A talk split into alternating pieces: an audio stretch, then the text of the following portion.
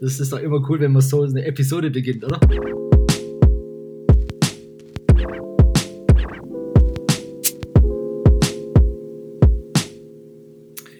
Ja, ich begrüße euch recht herzlich ähm, zu einer neuen Episode von iShoot Mobile Fotografieren mit dem iPhone.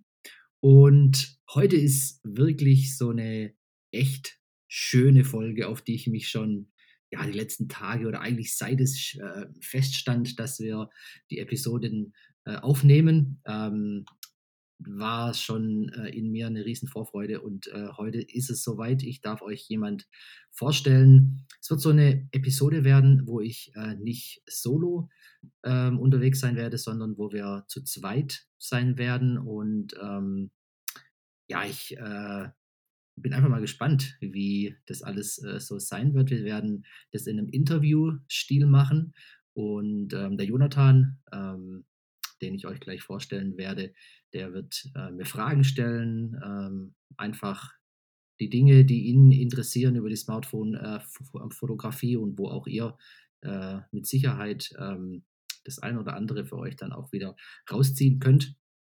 Und dann werden wir das einfach hier in einem ganz lockeren Setting machen. Ich sitze hier bei mir daheim und äh, habe wieder mein MacBook parat. Heute habe ich auch mein iPad neben mir und ich sehe den Jonathan über FaceTime und ähm, er winkt Hallo, schon zu. liebe Grüße aus Berlin. Ganz genau. Die andere Seite ist aus Berlin und äh, wir machen heute hier eine lockere äh, Runde von Berlin bis ins Remstal. Ja, Jonathan, äh, dann würde ich einfach mal sagen, sag doch mal, wer du bist. Ja, hey, erstmal auch liebe Grüße hier an die iShoot Mobile Community. Toll, dass ich hier der, der erste Gast ja im, im, im neuen Podcast sein darf. Ja, genau. Ähm, wie Andy gerade schon meinte, ich rufe jetzt hier gerade aus Berlin an, ähm, wohne jetzt so seit guten zwei Jahren hier, studiere äh, Kommunikationsdesign und bin selbstständig als Fotograf und Videograf. Das soweit zu mir. Ah ja, und 23 Jahre alt, jung bin ich. Ja, jung würde ich sagen, auf jeden Fall. Du könntest fast mein Sohn sein. Ähm, ja, mega. ja, ja, hey.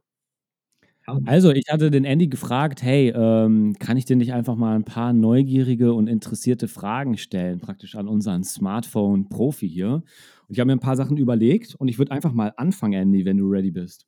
Ja, ich bin sowas von ready. Schieß los. Also ich würde ich würd gerne einmal einen weiteren Bogen schlagen und nochmal hören, ich kenne dich ja nur mit deinem Smartphone, mit der Kamera und habe dich nie anders erlebt. Aber es gab ja mal eine Zeit, wahrscheinlich, da hat die Fotografie noch nicht eine so große Rolle gespielt. Ähm, kannst du dich noch so ein bisschen daran erinnern, wie du eigentlich dazu kamst und wie waren da die Anfänge? Es war ja wahrscheinlich noch ganz anders, als es jetzt ist. iShoot Mobile konnte man wahrscheinlich noch nicht so dran denken, ne?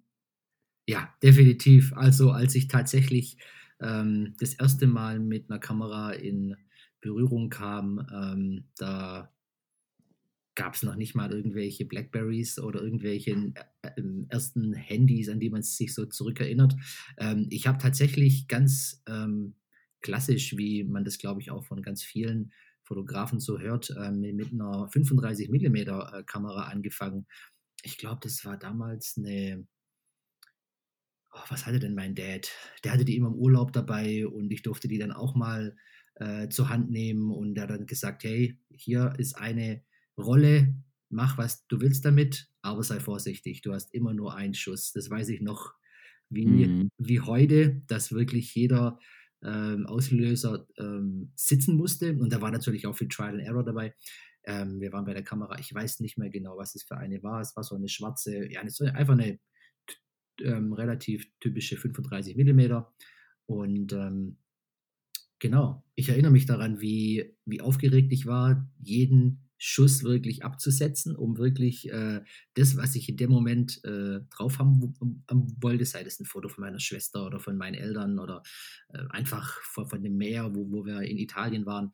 Und, ähm, und man dann aber einfach nicht wusste, hat es jetzt gepasst oder nicht. Man hat es dann einfach wieder zur Seite gelegt, ging dann äh, eine Runde schwimmen und hat es dann mal wieder äh, zum nächsten Mal rausgezogen. Und dann war es immer ganz spannend, wie man dann quasi, äh, wo man dann daheim war, manchmal Wochen danach, weil noch irgendwie drei Schüsse gefehlt haben, bevor man die Rolle äh, rausmachen durfte, ähm, lag das manchmal noch eine Weile zu Hause und dann die Entwicklung und dann zu sehen, alles unter- oder überbelichtet, alles dahin. Also das waren schmerzliche Erfahrungen zum Teil. Aber so hat es angefangen. Also ich habe tatsächlich mit äh, einer ganz klassischen analogen Kamera angefangen und, ähm, und habe dann irgendwann tatsächlich mal ähm, auch von meinen Eltern, weil die gemerkt haben, ja, hey, der, der Junge hat Spaß am Fotografieren und äh, das äh, wäre doch jetzt mal ein Geschenk und der nächste Schritt, dann mal die erste Kodak Digitalkamera geschenkt gekriegt. Und es war schon echt äh, ein cooles Gefühl, da jetzt wirklich schießen zu können, was das Zeug hält, direkt zu sehen auf dem Display hinten, was man getan hat. Und ähm, genau, also das waren eigentlich so die Anfänge, ähm, analog, dann digital und ähm, Smartphone war auch damals noch nicht zu denken. Also das war, das war, lass mich ganz kurz rechnen, bin jetzt auch schon ein paar Semester. Also erste iPhone kam, glaube ich, 2007. Ja, genau. Und ich, äh, ich hatte tatsächlich dann das allererste war ein Nokia 5110. Da gab ja gar nichts äh, mit Kamera. Und dann irgendwann hatte ich ein Blackberry, weil ich auch so ein bisschen mehr Businessman sein wollte. Und ähm, genau. Bist du doch. Ah, heutzutage bin ich es wahrscheinlich ein bisschen mehr wie damals. Aber ähm, ja, um das so ein bisschen abzurunden, mein aller, allererstes iPhone war dann das 3GS. Und ähm, damit habe ich so angefangen, Feuer zu fangen für die Smartphone-Fotografie. Ja. Cool. Ich glaube, mein erstes iPhone war tatsächlich auch ein 3GS. Ich habe das auch immer noch hier in der Schublade rumliegen.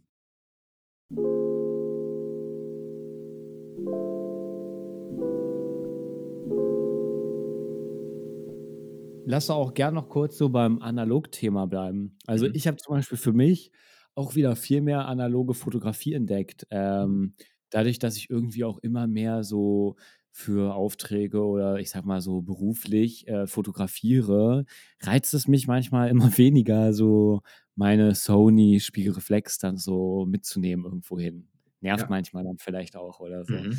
Willst einfach dann so chillen. Aber irgendwie steckt es ja auch in einem Bilder zu machen und ich habe nochmal so ganz neu solche Point-and-Shoot-Kameras äh, für mich entdeckt. Ich habe da so eine Olympus, habe auch schon mal jetzt ein paar mit verschiedenen äh, äh, äh, Filmen rumprobiert.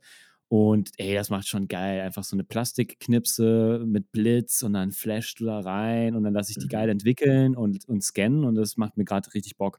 Mhm. Ähm, aber du bist ja auch äh, Bildbearbeitungs-Pro äh, und die ganzen Bilder, die ich jetzt so auf dem Handy habe, glaubst du, man kriegt den Look davon irgendwie auch cool imitiert? So, so ich habe bisher eigentlich nur immer mal so Visco ein bisschen was ausprobiert, aber Mhm. ähm, was würdest du sagen, wenn du jetzt so, ein, so einen Look irgendwie nachahmen möchtest? Was wären da so die Steps oder geht das überhaupt? Ja, ja, sehr spannende Frage. Weil natürlich ähm, haben wir es hier mit einer digitalen Geschichte zu tun und äh, die reagiert natürlich ganz anders wie so eine Filmrolle. Ähm, das ist ganz klar. Da wollen wir jetzt auch gar nicht in die Tiefe einsteigen.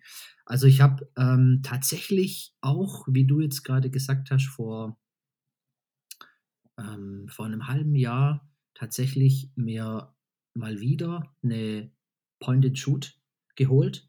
Ähm, Welche hast du da? äh, ich habe, ähm, nein, ist, ist gar nicht wahr. Ich wollte mir die Miu holen und habe dann von meiner Tante ihre geerbt. Ähm, Ah, die Mio habe ich. Genau, und die dachte ich mir dann, hey, du hattest damit gute Erfahrungen, ähm, ich steige da einfach auch mal mit der, äh, mit der Einser ein und war dann schon eigentlich bei eBay auf dem Kaufbutton drauf und dachte so, ha, jetzt äh, warte mal, vielleicht ist es doch eher lieber die Zweier oder so, man hört ja da immer wieder ein paar Sachen oder ähm, geht man in eine ganz andere äh, ähm, Richtung und dann ist irgendwie ein paar Wochen später meine Tante gestorben und die hat mir tatsächlich ihre 35 Millimeter ähm, vererbt. Ich bin gerade ganz schlecht in den Herstellern merken. Auf jeden Fall habe ich mir dann umgeschaut und geguckt, ja, man hört da immer Portra und Kodak und Fuji und was mache ich? Und bin dann auf einen sehr coolen Hersteller gestoßen hier aus meiner Ecke, ähm, Silbersalz, und habe mir da einfach mal ein Ah, paar ja. Filme geholt. Also kann ich nur empfehlen.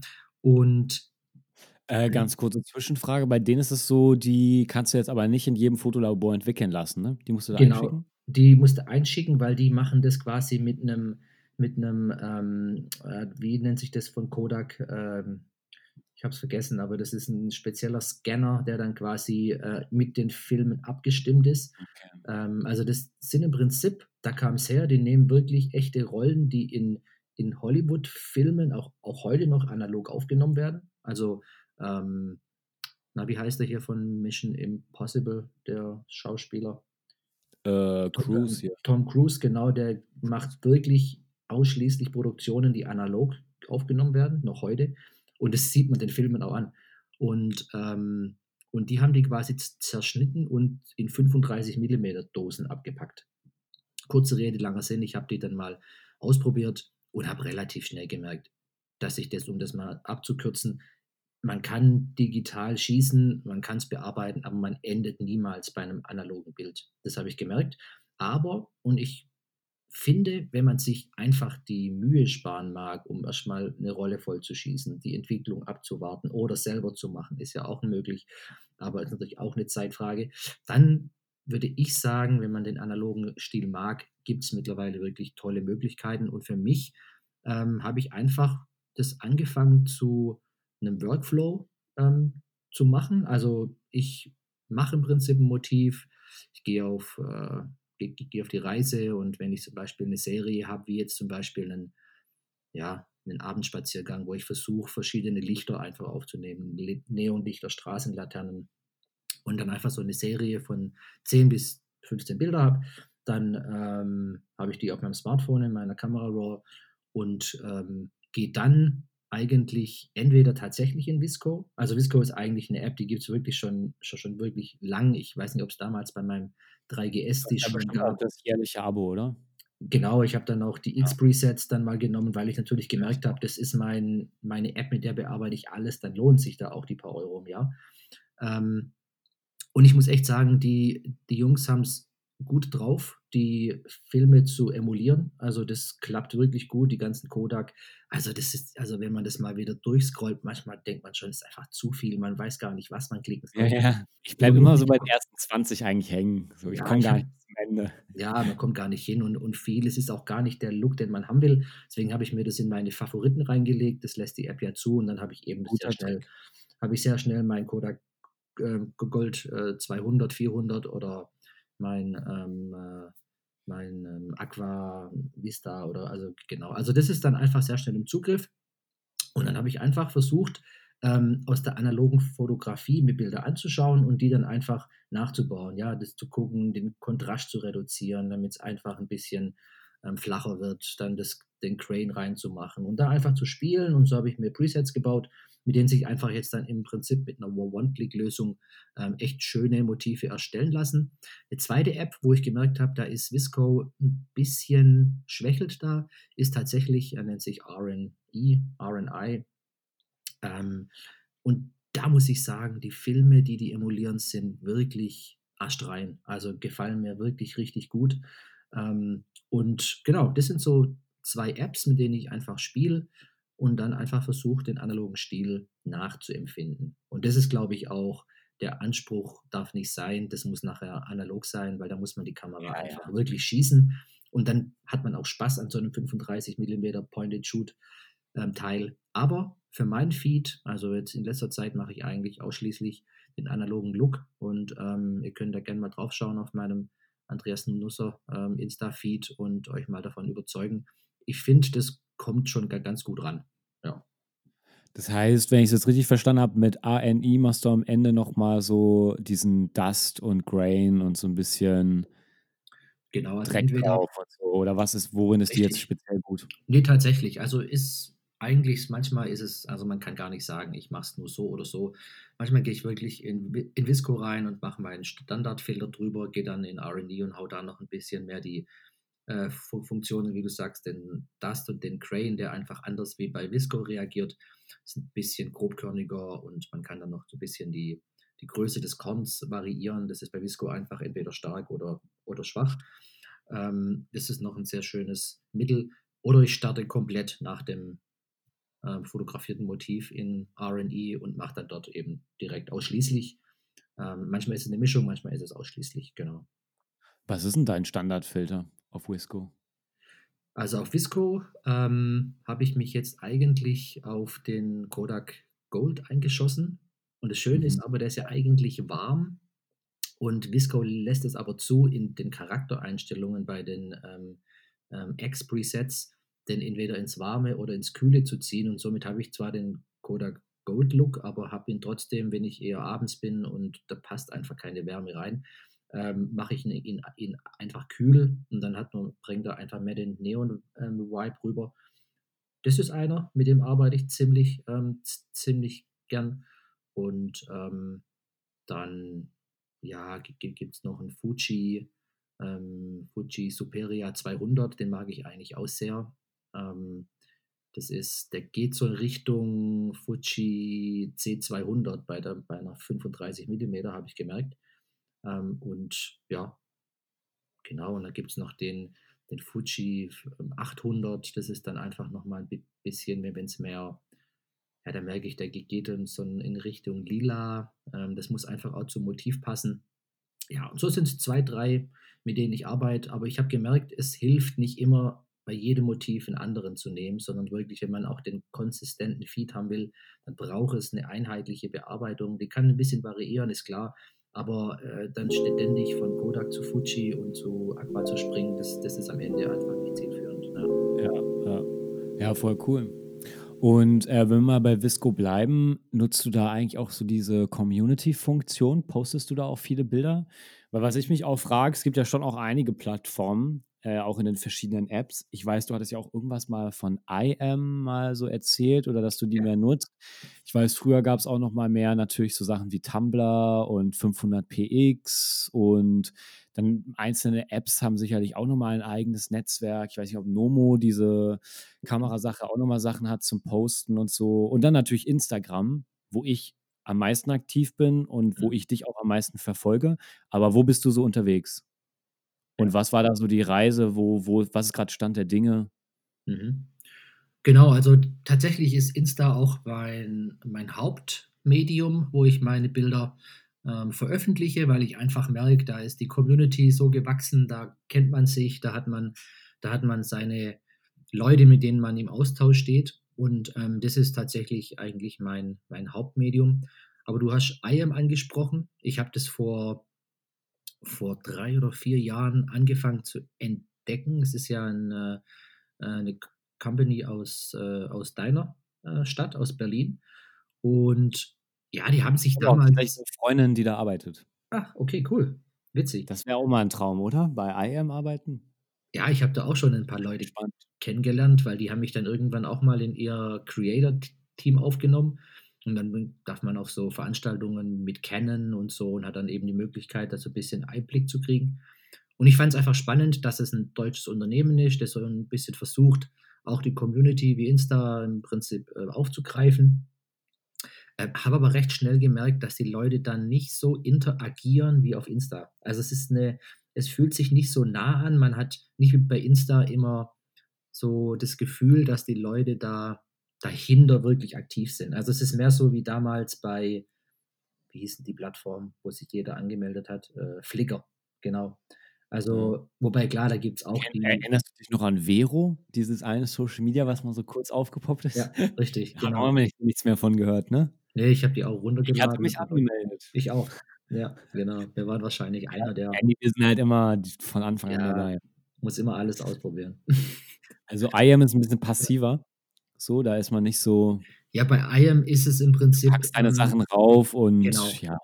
Aber, und deswegen nutze ich sie tatsächlich noch heute. Das Coole, was die geschafft haben, ist, dass es eine Plattform ist, wo ich meine Bilder hochlade und gleichzeitig äh, die meine Bilder vermarkten. Und das ist ein Gedanke, der ist für den einen oder anderen vielleicht tatsächlich hilfreich, weil es heißt einfach, ähm, ich gebe meine Bilder, natürlich klar muss ich an dem Bild die, die Rechte haben, wenn Leute drauf sind, brauche ich die Freigaben und so weiter, ist klar. Aber sprechen wir mal nur von Landschaftsmotiven, dann gebe ich das als, äh, genau, als ähm, Owner frei und dann werden mir die Bilder bei den ganzen großen Plattformen ähm, wie Getty Images oder iStock oder also ich glaube, die haben da 20 bis 30 Stock-Plattformen im Portfolio, werden die da angeboten und ich habe ein Motiv, das habe ich jetzt schon bestimmt 40 Mal verkauft Und es ist auch bei den großen Platt Plattformen auf Seite 1, also es ist wie beim Google-Ranking auf der ersten Seite oben zu stehen.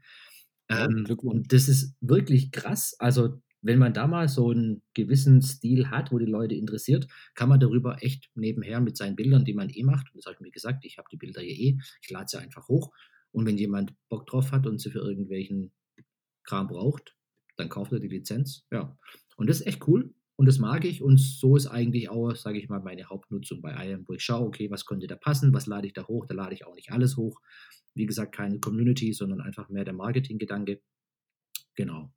Und tatsächlich ist es mittlerweile eigentlich, ja, bei den beiden hauptsächlich geblieben. Also ich habe, wie du auch gesagt hast, ein paar ausprobiert, aber auch Facebook und so, aber das ist einfach. Ich habe eher immer auch, ich habe immer auch aus Versehen ausprobiert. Also wenn ich auf Wisco was hochgeladen habe, dann weil die Einstellung war, nicht in der Aufnahme speichern, sondern auch auf Wisco posten und dann dann habe ich aber auch was auf Wisco gepostet, aber es war nie wirklich on purpose. Ja, richtig, aber das war ja, das war ja eigentlich deine Frage. Sorry, ich bin abge, abgedriftet. Ja. Ähm, also ich teile tatsächlich hin und wieder das dort und merke auch, dass äh, da eigentlich gute Interaktion herrscht, aber dadurch, dass man nicht kommentieren kann, man kann im Prinzip nur Bilder in eigenen ähm, Serien speichern von anderen und kann die sozusagen bei sich reposten und dann sehen es die anderen von den anderen Leuten.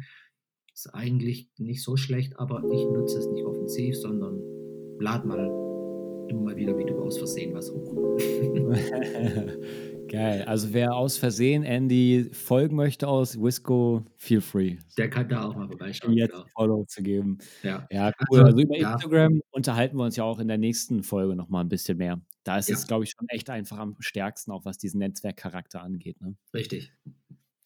Ja, äh, nächste Frage, die ich mir so ein bisschen überlegt habe, äh, jetzt für unser kleines Mini-Interview. Was an Equipment hat man eigentlich schon mal so ausprobiert und was sind da so die Erfahrungen? Mhm. Also ich weiß, du äh, hast ja auch hier und da immer mal irgendwie Interesse an diesen Moment-Sachen, äh, dieser Shop, wo es auch ja geile Workshops gibt und so. Und die haben auch so äh, fancy Wide-Angle-Objektive, die du so ranklippen kannst an dein Handy. Es gibt von DJI so kleine Gimbals, die schon echt krass sind fürs Handy. Ähm, es gibt äh, von Shure coole Mikrofone. Ähm, es gibt ja so viel Equipment. Ähm, ich weiß gar nicht, was für ein Handy du momentan hast. Aber ja, erzähl mal, hast du da mal Sachen ausprobiert und was war deine Erfahrung? Ich habe nichts. Falls es da was gibt, was man sich holen sollte, dann empfehle mir auch gerne mal was.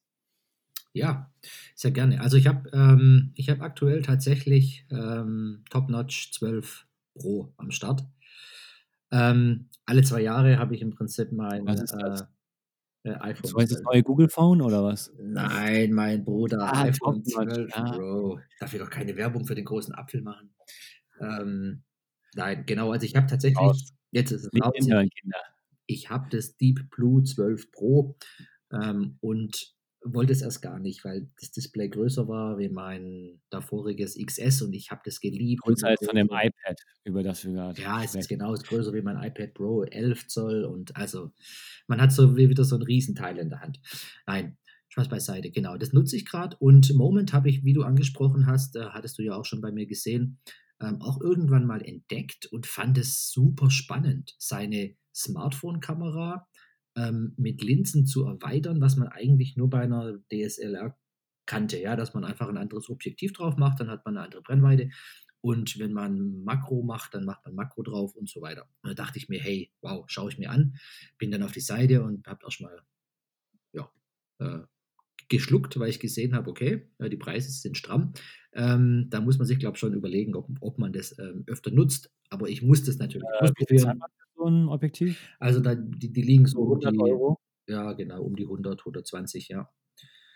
Dollar und ja, im Endeffekt ist es ja relativ ähnlich dann bei Euro. Ähm, und dann habe ich natürlich schon überlegt, mache ich das, mache ich das nicht. Aber da ich dann in der Zeit auch angefangen habe, Smartphone-Fotografie-Kurse zu geben und dann war das auch irgendwann nicht mehr wirklich nur ein Hobby, wo man dann einfach viel Geld in die Hand nimmt und es ist halt einfach weg, sondern ich habe einfach darüber ja auch äh, meine meine Einnahmen gehabt und dann war das okay. Und dann habe ich mir das einfach mal geholt. Ähm, ne, ja, ne, im Prinzip eine Tele, wo ich wissen wollte, ähm, ich, Ach, will, ich will einfach meine Entfernung nicht immer ablaufen, sondern auch mal ein bisschen von weiter was aufnehmen.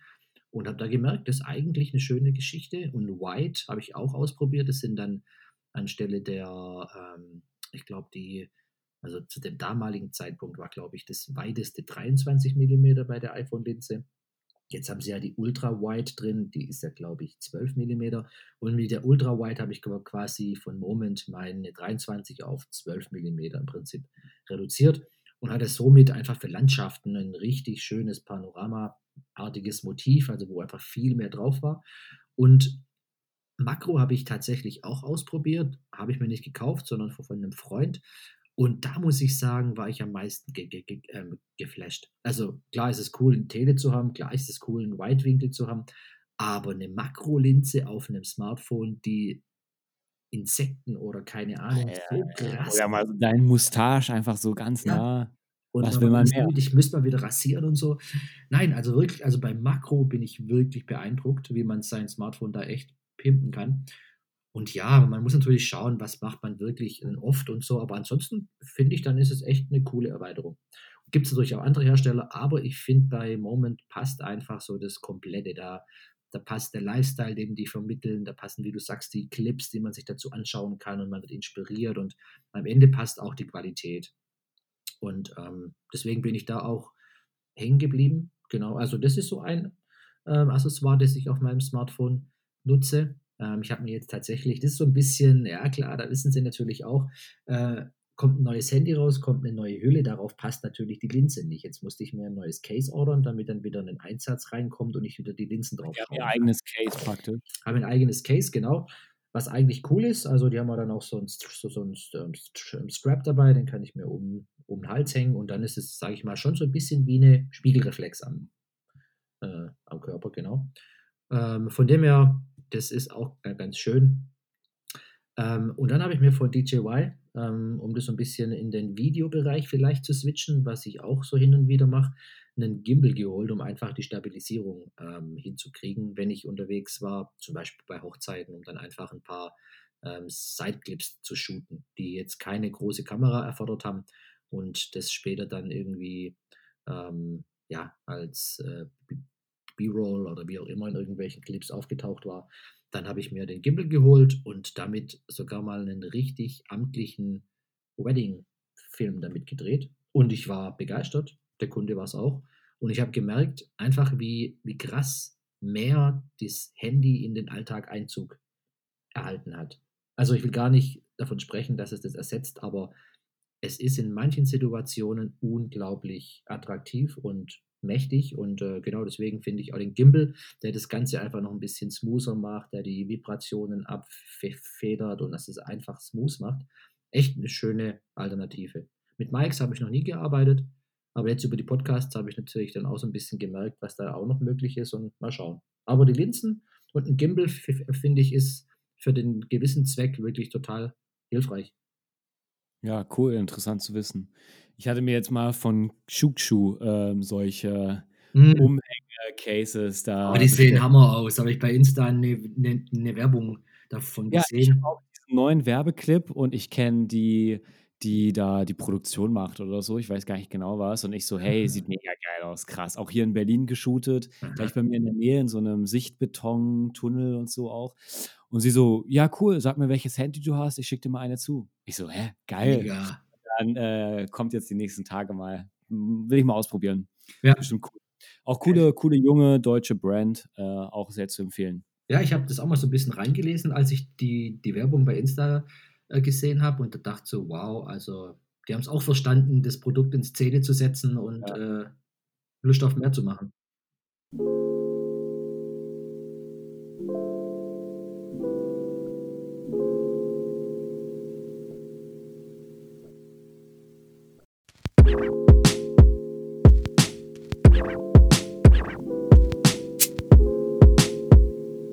Du auch ähm, gerade noch mal Film angesprochen hast. Ähm, filmst du viel mit deinem iPhone? Ähm, und also ich habe da noch gar keine Erfahrung. Was sind da so deine Erfahrungen? Ich hatte jetzt fürs iPhone 12 echt auch einen heftigen Clip gesehen. Die sind natürlich immer krass bei den Keynotes so. Ja. Äh, von auch, habe den Regisseurnamen jetzt schon wieder vergessen, aber sah echt krass aus.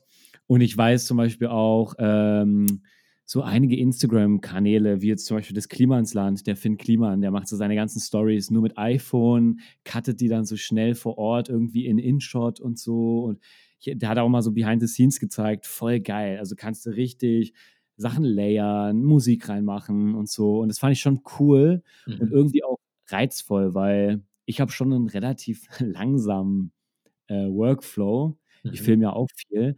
Ja, was sind da deine Erfahrungen? Hast du mal so ein bisschen auch was am, am Handy geschnitten und gefilmt und so?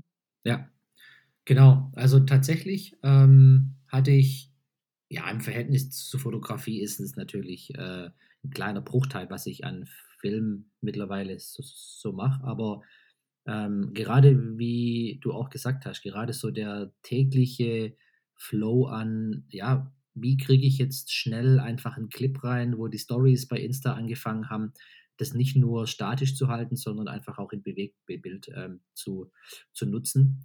Und ich habe tatsächlich, als die App Spark auf den Markt kam, ähm, das ist eine App, die nimmt im Prinzip ähm, mehrere Sekunden auf. Wenn du, wenn du den Shutter-Knopf loslässt, dann hört es auf und dann setzt sich bei der nächsten Szene an. Und so kann ich im Prinzip verschiedene Szenen in einem Clip zusammenfassen, was früher wären das zehn Clips gewesen, die hätte ich umständlich in ein Schnittprogramm reingeladen und hätte von den zehn einen gemacht und dann bei Insta gepostet. Und so mache ich das zack, zack, zack, zack, zack. Ich glaube, das begrenzt auf das, was die Insta-Story hergibt, so irgendwie 20 Sekunden, 19 Sekunden. Weiß gerade nicht aktuell. Ähm, und wenn der fertig ist, sage ich auf Insta sh ähm, sharen, mache mein, mein äh, Filter noch drüber und dann war es das. Also das ist was, das hat eine brutale Geschwindigkeit angenommen. Ähm, okay, wir sprechen da jetzt nicht von irgendwie einem professionellen Schneiden und dann Szenen, die jetzt irgendwie doch nicht so schön waren, die hätte ich noch rausschneiden können.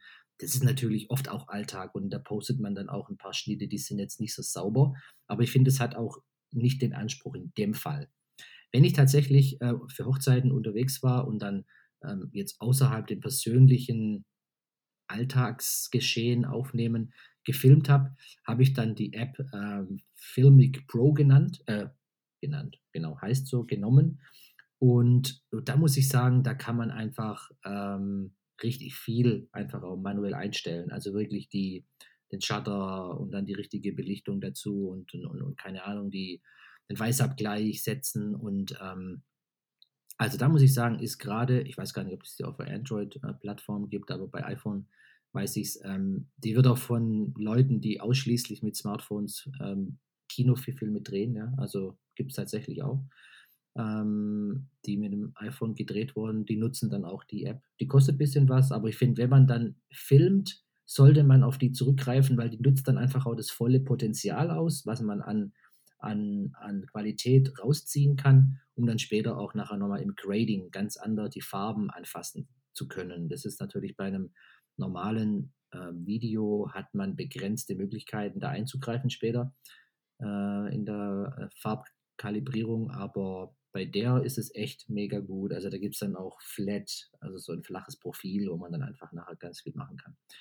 Genau. Also das. Äh, ja, genau. Also das ist dann nachher im Schneiden und im Farben, ja. Und du meinst gerade, also Spark kenne ich tatsächlich auch, habe damit mal so ein Insta-Reel gemacht. Äh, Mhm. cool, also ist coole App. Ja, cool. Mhm. Schön, dass du die auch dann anscheinend nutzt und als Ja, mittlerweile mittlerweile nicht mehr, weil die haben jetzt irgendwie angefangen, 'n komisches Bezahlmodell zu machen. Finde ich total schade.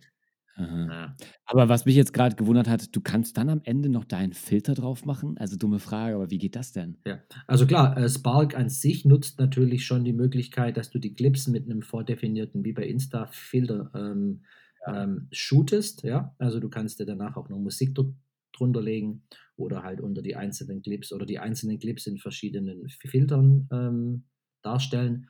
Aber ich habe eigentlich immer ähm, den Weg gegangen. Ich bin auf einen relativ neutralen Filter, wenn nicht sogar gar keinen. Ich glaube, man kann auch den kompletten rohen Videomodus nutzen. Und wir haben es dann hochgeladen und habe dann eben in Insta, in der Story, dann eben den Insta-Filter, den tollen Oslo drüber gelegt. Ja.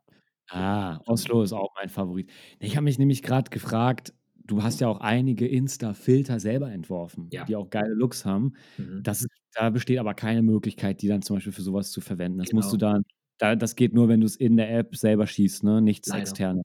richtig, genau. Das hätte mich jetzt gerade nämlich, äh, Ja. interessiert, wie das geht. Ja, auf ja auf den Moment warte ich auch noch. Auf den Moment warte ich auch noch, dass man die noch 'n bisschen außerhalb des ganzen Universums nutzen kann, ja. Aber Ja. wird wahrscheinlich Ja, geil. Dann letzten 2 Fragen von mir. Du hattest jetzt ja gesagt, so bisschen analog ist so dein Style. Was ist 'n da wir sind jetzt ja kurz vorm Jahr 2021. Was ist Mhm. 'n jetzt für 2021 so geplant oder im Kopf, wohin's geht, auch so von deinem Style? Was ist da grad so die Entwicklung? Was fühlst du nicht mehr so? Was findest du grad wieder richtig cool? Und was ist da so auf welche Jagd wirst du im nächsten Jahr gehen?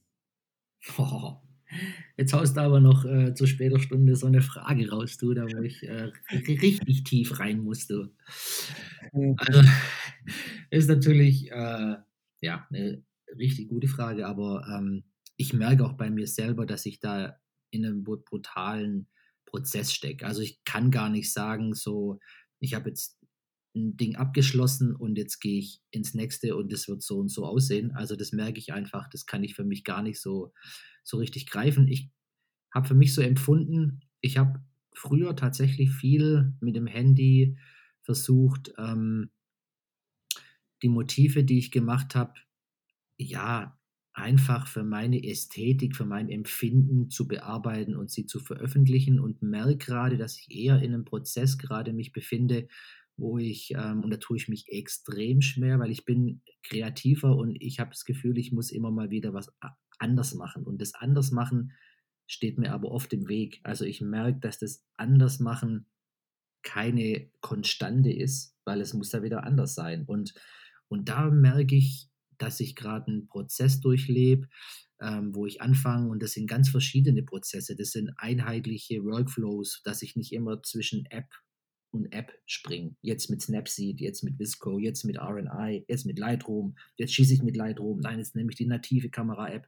Und das sind alles überall so marginale andere Stile, die sich da einschleichen, ähm, die zwar spannend sind und man dann immer wieder merkt: „Boah, was da da da und da und da geht.“ Aber ich merke, das hat mich in 'ner irgend 'ner Art einfach nicht richtig befriedigt und auch nicht wirklich zufriedengestellt, ähm, sodass ich gemerkt habe, wenn ich jetzt den nächsten Schritt gehe, und das habe ich grad so 'n bisschen versucht anzufangen, auch mit dem analogen Bearbeiten, dann will ich dann wi will ich 'n bisschen 'ne gewisse Konstanz reinbringen und will mich auf 'ne gewisse Schiene einschießen, wo man dann auch sagen kann: „Hey, ähm, ja, das ist wie so ich bin ja auch Grafikdesigner und ich merke immer wieder, wenn ich mit Leuten spreche und und und andere De Designstudios sehe, ähm, die nimmt man, weil man den Stil von demjenigen mag. Die bucht man, weil man weiß, dort kriegt man den Typo-Style oder dort kriegt man den Karikatur-Style.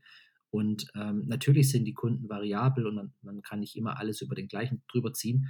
Aber ich finde, wenn ich mir was vornehme jetzt für das neue Jahr, ist, dass ich so den Andreas Nusser-Style entwickeln kann für mich.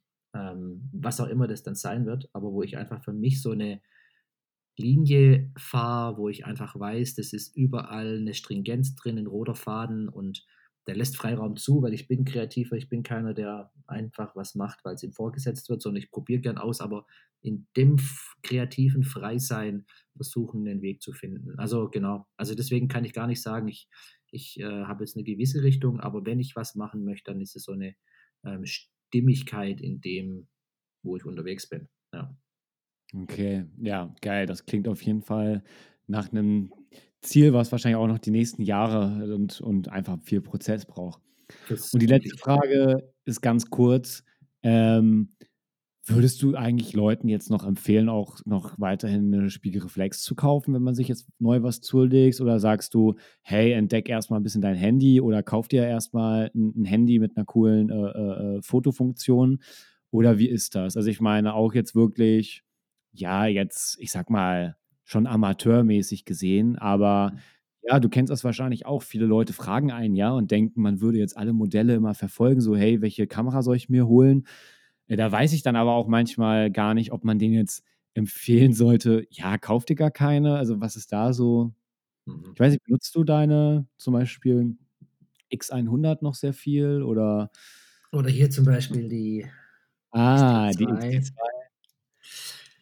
X-T2. Also, da gibt's tatsächlich keine keine, äh einzig richtige Antwort darauf. Also ich sage immer, und das ist auch mein, mein Empfinden nach wie vor, wenn mich jemand fragt, hey, soll ich jetzt nur noch mit einem Smartphone Bilder machen? Du sagst, das, das ist so genial, was du da mittlerweile machen kannst damit.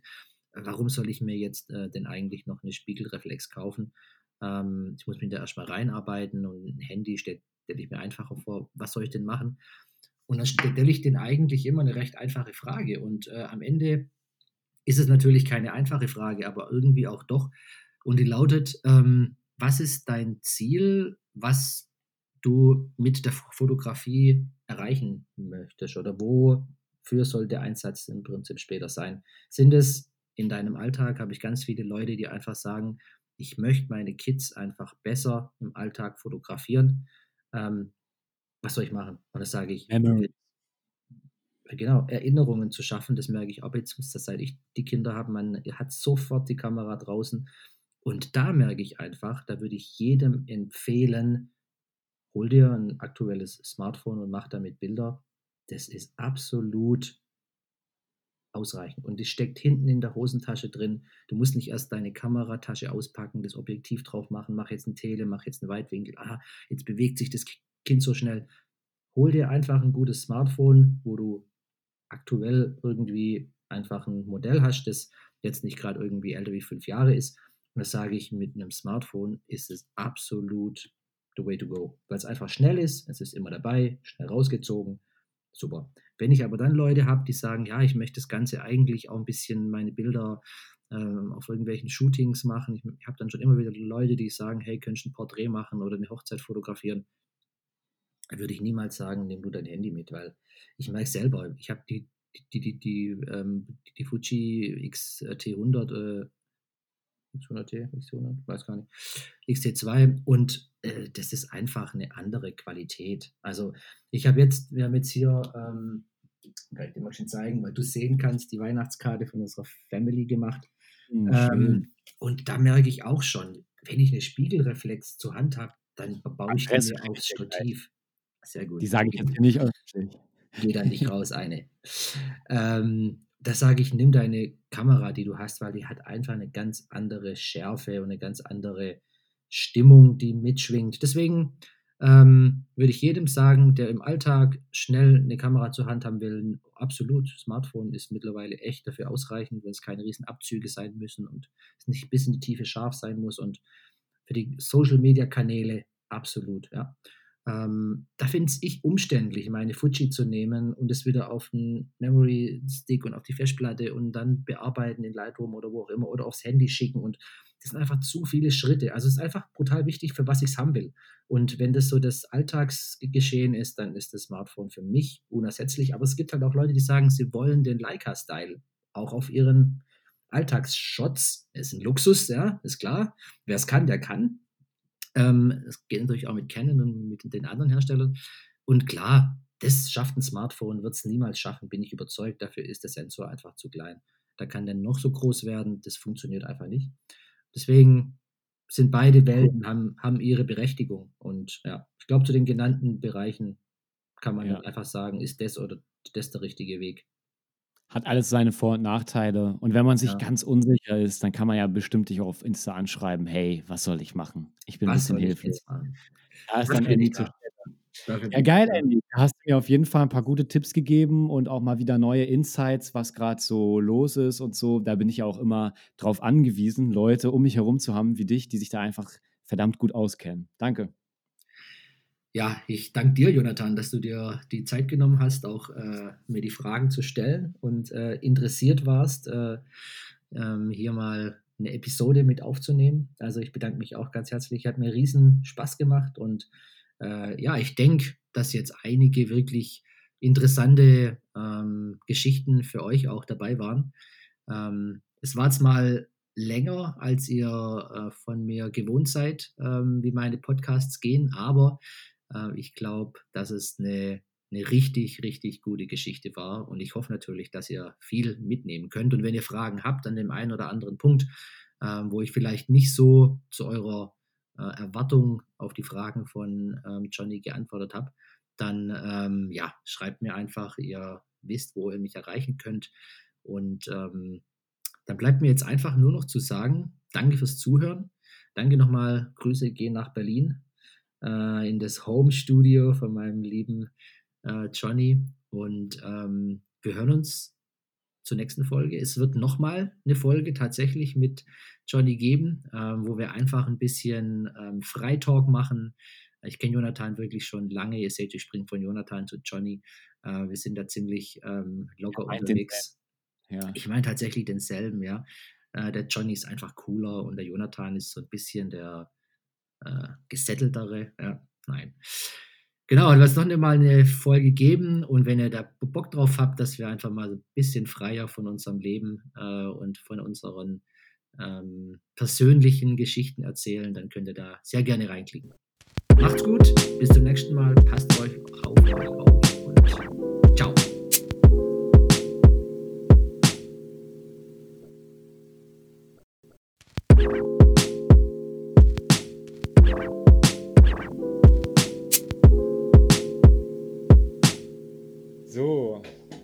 Und zum Ende haue ich noch kurz das Dramatic Piano rein. Wow, was war das für eine dramatische Folge. Andy, du sitzt jetzt hier gerade im Schnitt und hörst diese Zeilen und jetzt drücke ich Stopp.